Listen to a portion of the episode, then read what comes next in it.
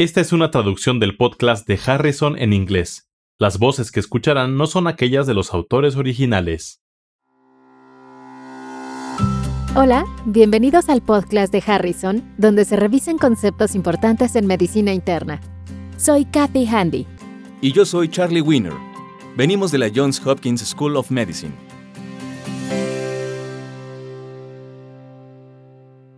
Este es el episodio 44.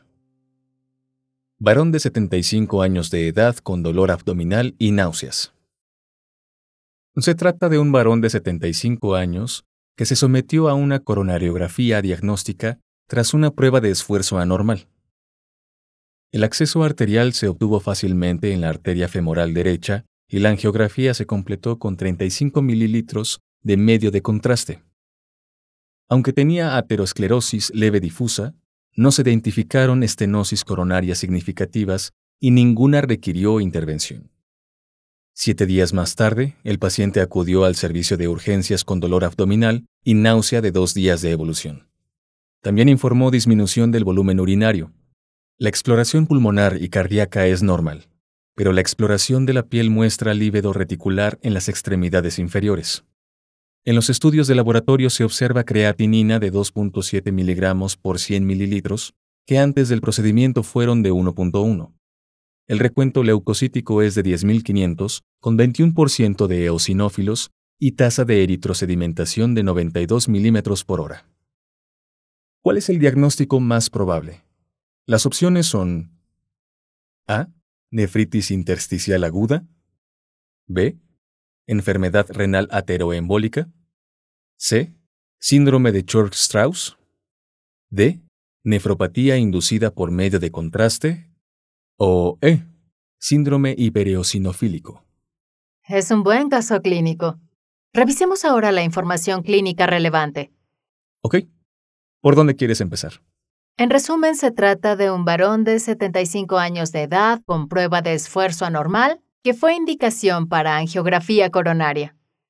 Una semana más tarde acude con datos de lesión renal aguda, fiebre, eosinofilia y aumento de la tasa de eritrosedimentación. El estudio angiográfico fue normal y durante el procedimiento se administran 35 mililitros de medio de contraste. Siempre que se administra medio de contraste a un paciente de edad avanzada, debe pensarse en nefropatía inducida por medio de contraste como causa de la insuficiencia renal. Pero su función renal inicial era normal y el riesgo de nefropatía inducida por medio de contraste es bastante bajo. Además, solo se administraron 35 mililitros de medio de contraste, que en realidad no es mucho. Los otros factores, en este caso, que disminuyen la probabilidad de nefropatía inducida por medio de contraste, es la presencia de síntomas generales, que no suelen observarse en la nefropatía por medio de contraste, al igual que el tiempo de evolución. En términos generales, en personas con nefropatía inducida por medio de contraste, se observa elevación de la creatinina durante los primeros dos días. En el caso mencionado, la elevación ocurrió siete días después de la administración de medio de contraste y es de esperarse que la creatinina regrese a lo normal. Parece que has descartado la opción D, nefropatía inducida por medio de contraste. ¿Qué opinas del resto del caso? En particular, ¿qué opinas sobre los síntomas generales y las manifestaciones cutáneas? Porque estas manifestaciones no son muy comunes después del cateterismo cardíaco. No, de hecho, la presencia de estos síntomas ayuda a llegar al diagnóstico.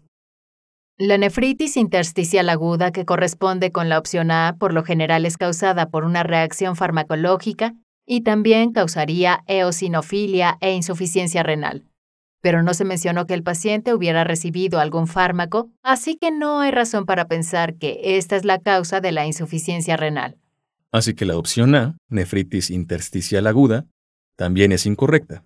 ¿Qué opinas de las otras opciones? La opción C se refiere al síndrome de Church-Strauss, también denominada granulomatosis eosinofílica con poliangitis. Es una vasculitis que afecta vasos sanguíneos de pequeño y mediano calibre que se manifiesta con falla renal y eosinofilia. También es común la afectación pulmonar, de forma que a menudo se manifiesta en pacientes con asma y con rinitis alérgica. Pueden ocurrir manifestaciones cutáneas que suelen consistir en púrpura cutánea y no en el lívedo reticular que se menciona en este caso clínico. Suele ocurrir mucho antes en la vida, por lo que sería muy atípico que se presente por primera vez en un varón de 75 años. Muy bien, así que ahora se ha descartado el síndrome de Church-Strauss y estamos con la enfermedad ateroembólica y el síndrome hipereosinofílico. ¿Qué crees que está pasando en este caso? El escenario clínico del paciente es más coherente con la enfermedad renal ateroembólica. La ateroembolia renal está fuertemente asociada con la enfermedad aneurismática aórtica y la estenosis de la arteria renal. Ahora, la mayor parte de los casos clínicos pueden estar relacionados con eventos precipitantes, como la angiografía, como hemos oído hablar en este caso, pero también con cirugía vascular, anticoagulación con heparina, tratamiento trombolítico o incluso traumatismos. Las manifestaciones clínicas de este síndrome se desarrollan, a menudo, poco después o hasta dos semanas después del evento desencadenante, lo que correspondería con el tiempo de evolución de este caso. Siete días después del procedimiento es típico y puede continuar desarrollándose por semanas. Las manifestaciones sistémicas de la enfermedad embólica, como fiebre, dolor abdominal, pérdida de peso, no son tan comunes y están presentes en menos de la mitad de los pacientes, aunque pueden ser comunes las manifestaciones cutáneas, como el lívedo reticular o incluso la gangrena localizada de los dedos de los pies. También es común el deterioro de la hipertensión y de la función renal. Los resultados de laboratorio que podrían esperarse incluyen aumento de la creatinina, eosinofilia transitoria, que ocurre en casi 50% de los casos, aumento de la tasa de eritrosedimentación e hipocomplementemia, siendo esta última un poco menos común.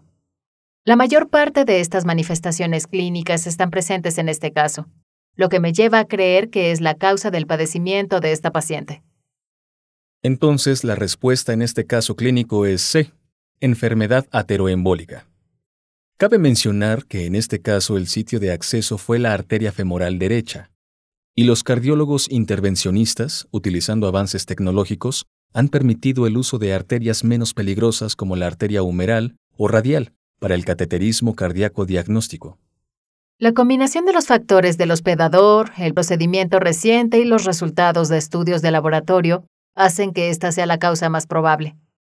Tan solo comentemos por qué no crees que la causa sea el síndrome hipereosinofílico. Es una subcategoría de eosinofilia idiopática con un aumento persistente del recuento absoluto de eosinófilos a más de 1.500 eosinófilos por microlitro pero también necesita la presencia de daño orgánico mediado por eosinófilos.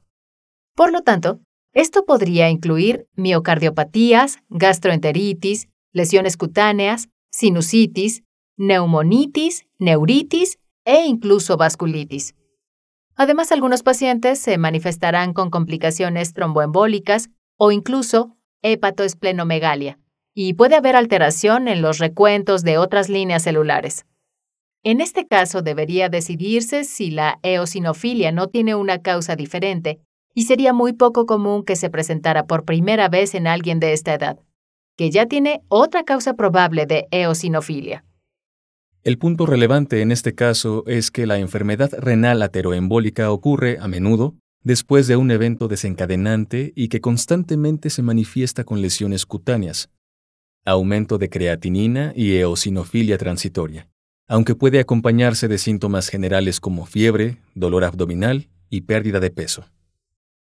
Para conocer más sobre este tema, consulte Harrison, Principios de Medicina Interna, edición 21, parte 6, Enfermedades del aparato cardiovascular. Los podcasts de Harrison son una publicación de McGraw-Hill disponibles en Access Medicina el recurso médico en línea que ofrece los contenidos más recientes y fiables de las mejores mentes de la medicina. Para obtener más información visite accessmedicina.com.